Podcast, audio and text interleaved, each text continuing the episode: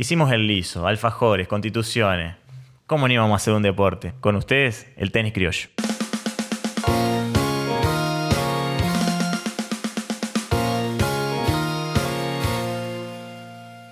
Ahora, lo loco no es que hicimos un deporte, porque sí, es re loco obviamente hacer un deporte o inventarlo. Lo loco es cómo se origina el mismo, ya que el origen parte de un hecho dramático que fue el incendio de regatas de 1925. Para los que no saben, nuestros fanáticos de otras partes del mundo, el Club Regata es una institución reconocida de acá de la ciudad que se encuentra obviamente en la zona de la costa. Resulta que un grupo de chicos se acercan a las inmediaciones del club, del club de toda la vida, y bueno, como para tapar la amargura empezaron ahí a mover entre los escombros encuentran remos rotos y quemados. Bueno, agarran los remos, qué sé yo, por otro lado había unos caballetes, encuentran el mástil del club ahí tirado, se improvisan como una especie de red y se empiezan a poner a pelotear con los mástiles y una pelota que tenían, se empiezan a poner a pelotear como cuando nosotros jugamos a la pelota con esa pelota de media y de tela que se armaban antes, bueno, improvisaron algo así. ¿Quién iba a decir que con el tiempo se iba a terminar convirtiendo en el deporte santafesino por excelencia, el tenis criollo? Resulta que un día el carpintero del Club Regata lo agarra a los pibes y dice, che chico, lo veía jugando con los remos, viste, de un lado para el otro. Che chico, ¿no le gustaría que le agarre los remos y le dé como una especie de forma? Y es así como se transforma la paleta. Paleta, viste, con los taruguitos de, madera a los costados y todo. Empiezan a jugar y, boludear, pero con un poquito más de, onda, obviamente llega a agarrar una popularización más grande, ya que bueno, se empezó a, a transmitir un toque, le viste jugar, se empieza se empieza a trascender en toda la ciudad, a tal punto que le va, ganando terreno al tenis inglés. Porque obviamente era mucho más popular. En el otro tenía que tener unos lindos mangos para jugarlo. Tenía que tener la ropita blanca. Tenía que tener una raqueta que salía un huevo. Si ahora sale un huevo, imagínense en esa época. Cuestiones como que le va ganando, como digo, terreno.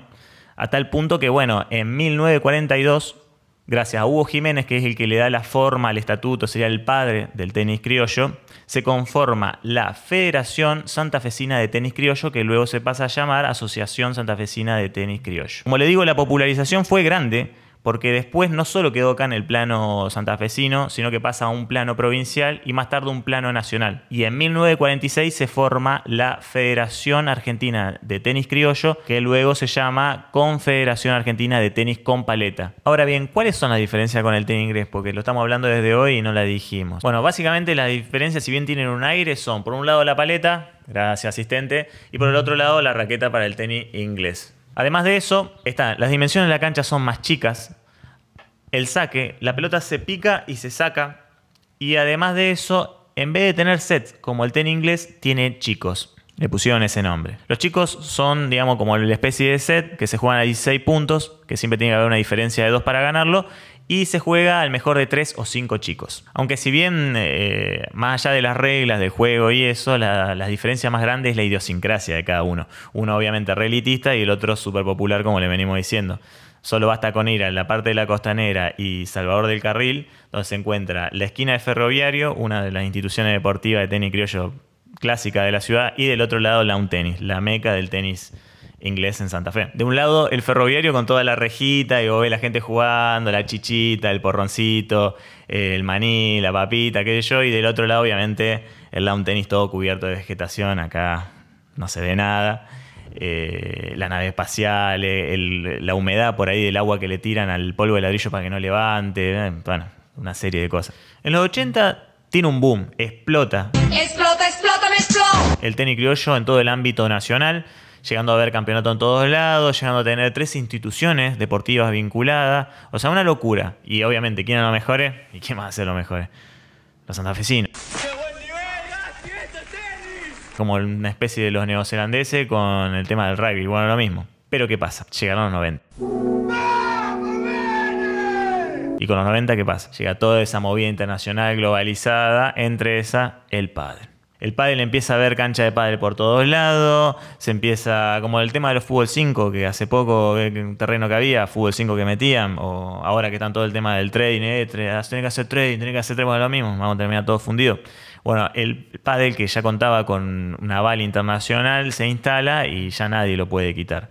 Además de que obviamente el tenis criollo le costaba competir contra eso, salir del ámbito nacional. Si te querías profesionalizar, tenías que pasarte al tenis inglés se le empezó a hacer muchas complicaciones y nuestro querido deporte pasó a perder fieles. Y bueno, de tener las tres instituciones deportivas vinculadas, quedaron solo cuatro, la santafesina, la rosarina, la metropolitana y solamente la oeste. Pero bueno, hoy en día realmente no hay que mentirle a nadie. Vamos por la calle y no está todo el mundo jugando al tenis criollo, las canchas que quedan son, la mayoría son viejas.